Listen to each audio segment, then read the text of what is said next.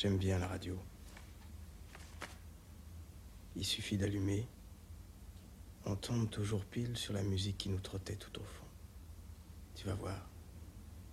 C'est magique. Pas de chance. Donne-moi un chiffre, Anna. Au hasard. Vite, Anna, un chiffre.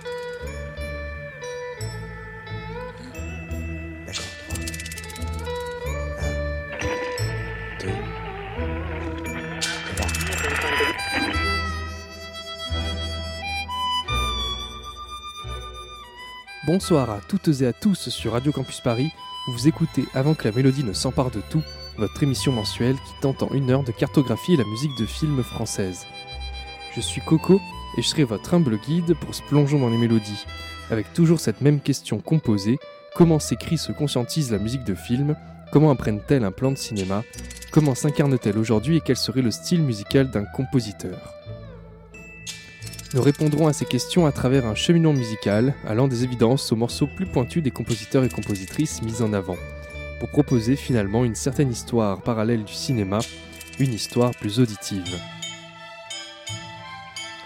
Afin d'étendre au mieux le spectre, l'émission alternera tous les mois entre une émission patrimoine où je portraitiserai un compositeur ou compositrice de cinéma et des émissions plus actuelles où je reviendrai sur les nouveautés musicales des deux derniers mois de cinéma.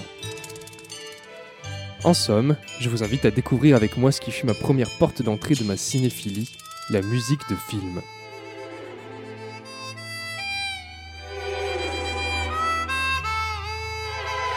Avant que la mélodie ne s'empare de tout, un samedi par mois à 20h sur Radio Campus Paris.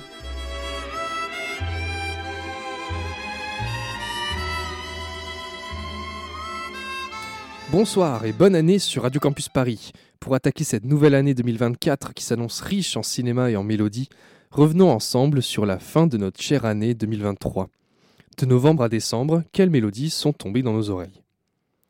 Je vous propose de commencer avec un film sorti tout début novembre, Le théorème de Marguerite d'Anna Novion. Pour ce récit d'apprentissage sur une jeune femme qui tente de résoudre la conjecture de Goldbach, ne me demandez pas de quoi il en retourne, j'ai fait que littérature au lycée, c'est Pascal Bidot qui est chargé de la musique. Il est très beau d'entendre euh, au fur et à mesure de l'intrigue une musique qui se libère d'elle-même, comme le personnage principal. Si au début ce sont des nappes de synthétiseurs qui accompagnent Marguerite, c'est une harpe et un violoncelle qui sortent du lot à la fin du métrage, comme vous allez l'entendre dès maintenant.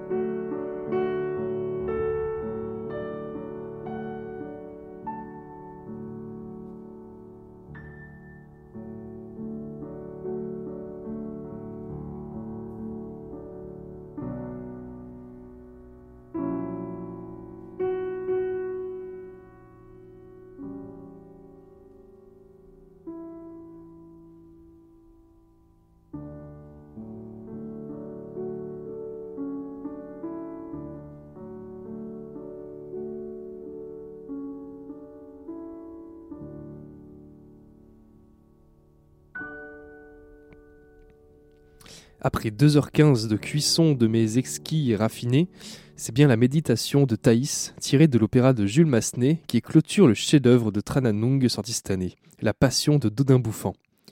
Le musicologue et critique musical Ernest Newman a finalement raison quand il décrit le morceau comme un parfait portrait musical du processus émotionnel qui mène au réconfort et à la remise en question. Le morceau entre finalement au diapason avec cette histoire entre le gourmet Benoît Magimel et sa cuisinière Juliette Binoche. Poursuivons ici avec une autre forme de romance, avec le simple comme Sylvain de Monia Chokri. C'est Émile Sorin, aka Forever Pavot, qui est en charge de musiquer cette comédie romantique. La collaboration entre la cinéaste et le musicien s'est fait un peu à la manière d'un Ennio Morricone avec un Sergio Leone. À propos de son travail avec Monia Chokri, Émile Sorin dit au micro de Cinésique ce qu'elle avait apprécié dans Babysitter et que nous avons reproduit pour ce film, c'est que je compose un ou deux thèmes avant le tournage pour qu'elle puisse aussi s'en imprégner. Elle aime bien mettre de la musique sur le plateau lorsqu'elle tourne. Donc elle a utilisé ces thèmes que j'ai proposés avant le tournage. Ce ton moriconien se retrouve aussi dans la musique, puisqu'elle se veut comme un hommage aux années 70, pop, très orchestral comme un certain Burt Baccarat, traversé d'une flûte traversière qui vient ponctuer le film.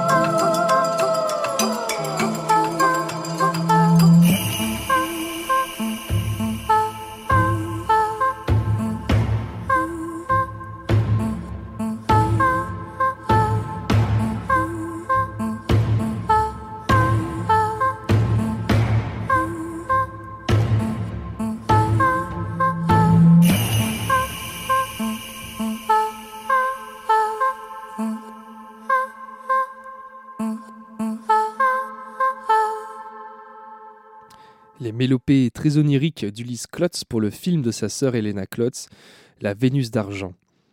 Dans ce film mettant en scène pour la première fois la chanteuse Claire Paumet, à Capom, l'actrice principale participe à la bande-son avec sa voix, sans parole mais avec un travail sur les murmures et des vocalises. Passons ici à deux films qui mettent au centre de leur intrigue des chansons. Pour le premier film de Mona Achache, c'est la fameuse chanson de Janis Joplin qui vient clôturer le film Little Girl Blue, donnant ainsi le titre même au métrage, comme un point final sur ce portrait autobiographique déchirant.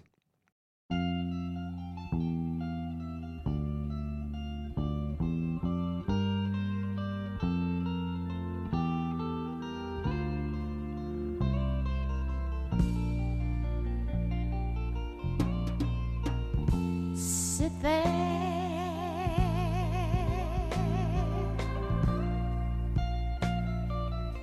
Mm, count your fingers. What else? What else is there?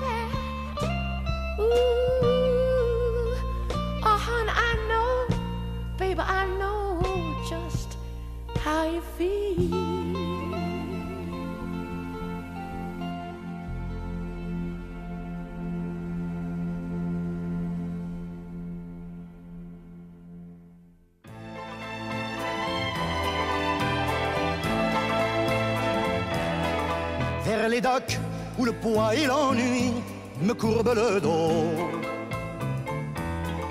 Ils arrivent le ventre alourdi de fruits, les bateaux.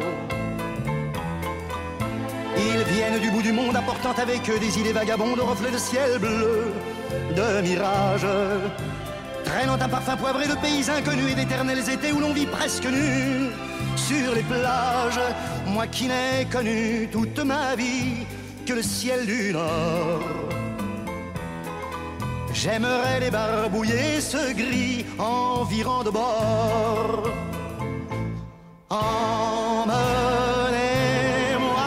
au bout de la terre, emmenez-moi au pays des merveilles. Il me semble que la misère serait moins pénible au soleil.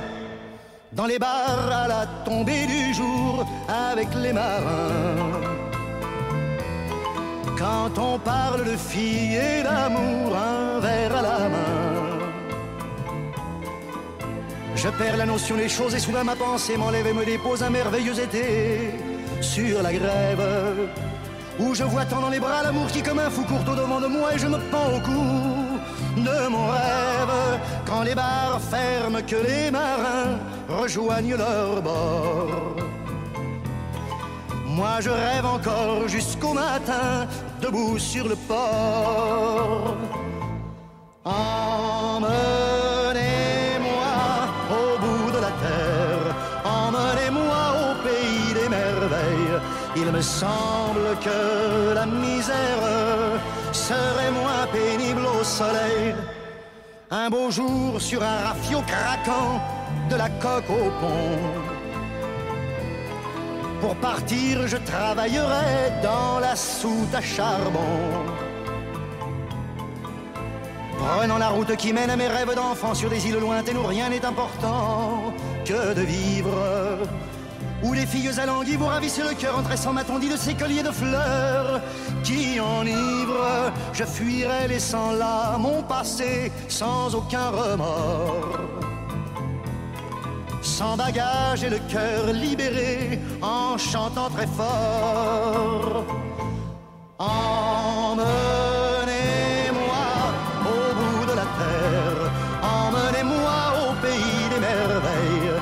me semble que la misère serait moins pénible au soleil. Emmenez-moi au bout de la terre, emmenez-moi au pays des merveilles. Il me semble que la misère serait moins pénible au soleil.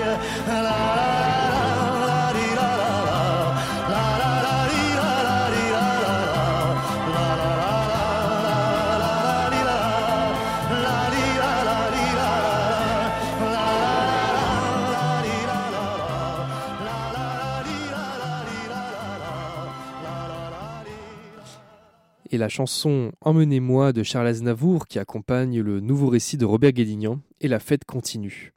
Sur cette histoire de reconstruction, où de nombreux personnages tentent de reconstruire un corps social ou une cellule familiale stable, la chanson d'Aznavour sonne finalement comme une sorte d'utopie à atteindre, un idéal de fête universelle.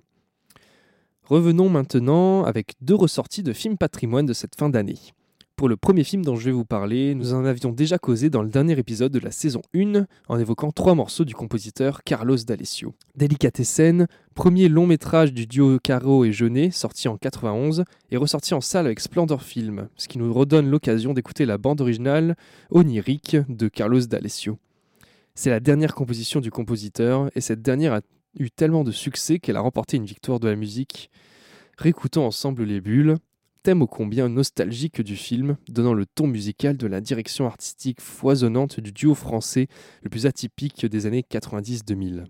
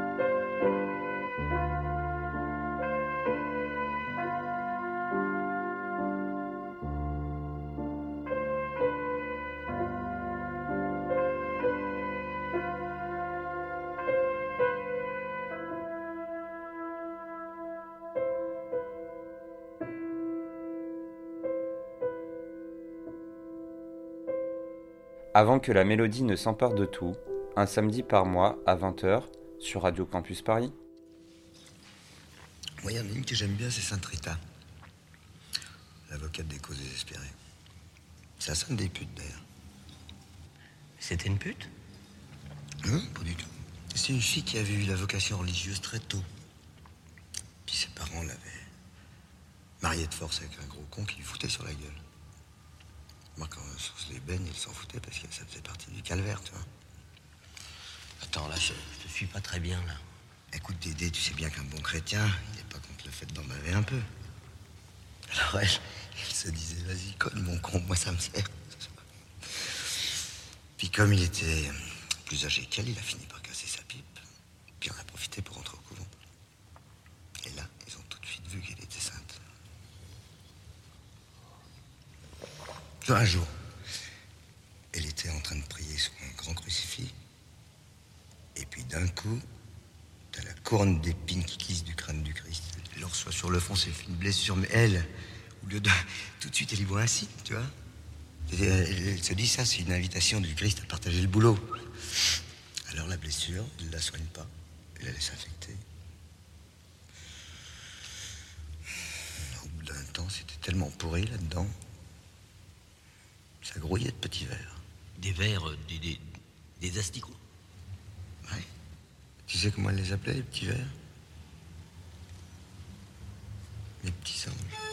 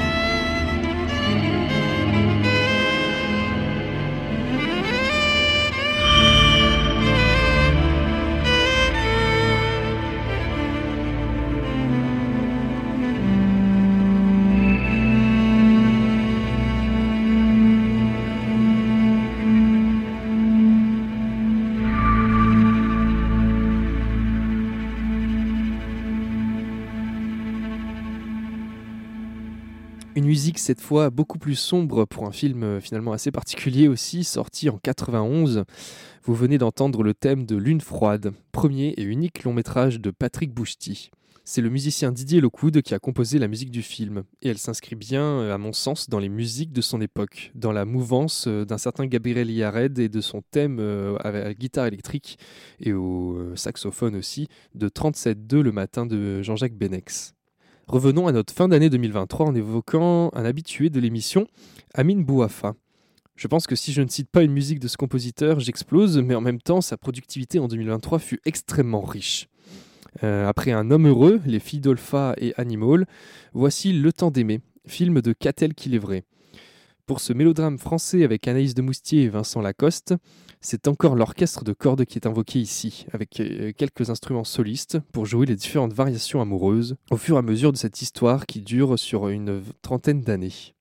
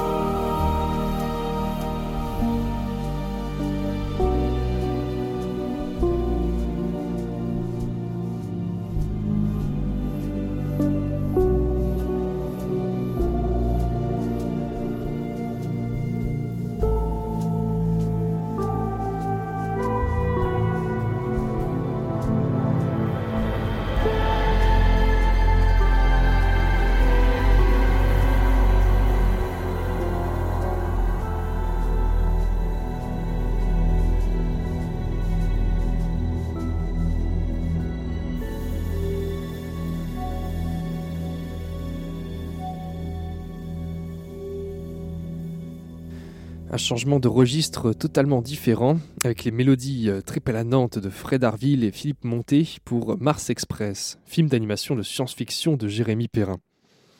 C'est ici l'ambiance qui prime sur le thème mélodique, avec une certaine forme d'éthérité musicale, contemplative et méditative.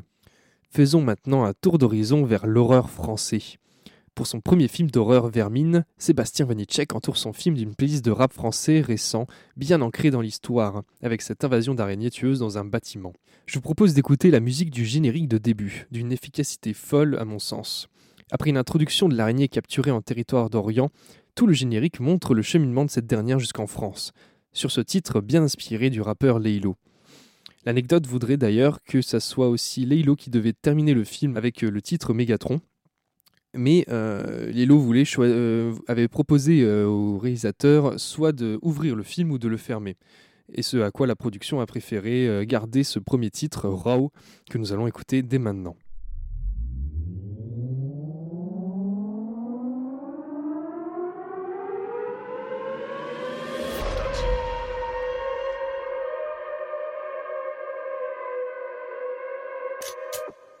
Tu mais trop tard J'avais Jacolal dans prostate tout dans ma rotation. À part peut-être un avocat mais t'as capté je voulais palper la totale. Maintenant que je peux fixer les rotages Je veux putain d'auto quand je fais des photos. Et je sais c'est quoi mon taf Je moi-même c'est moi je veux mes montants Tu n'as pas le cœur pour le faire que mes restes à ta place. Je vole dans la soudade comme un prince au Qatar sur son delta plane C'est chaud mais c'est que la mise à plat. Pull up le track, je suis dans un classe comme un volcasse Pip, je repense à tout ce qu'on a pas fait. Je me conjugue toujours à l'imparfait. Comme Paname et Arfa Et quand je trouve pas morphée Je fais 50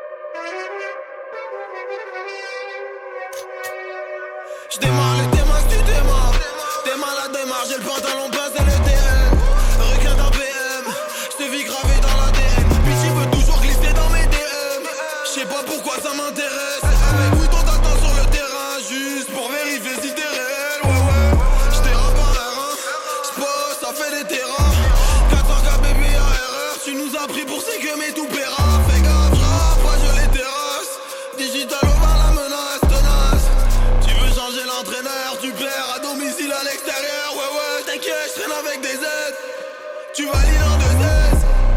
Concuvé, oh là là, je vais gagner, oh là, mais je vais pas aller check. Je rentre à la baraque, fais des empanadas, trouve pas de prétexte. Je fais pas de turnover, j'arrive et game over, les spots s'éteignent Wow, tes gars en wow Je les vois d'en haut. Je suis dans les airs à la co, Puis c'est c'est mon haut, Je jour où ça tombe on fait wow. Si ça tombe on fait autre chose. Dans ma val de l'eau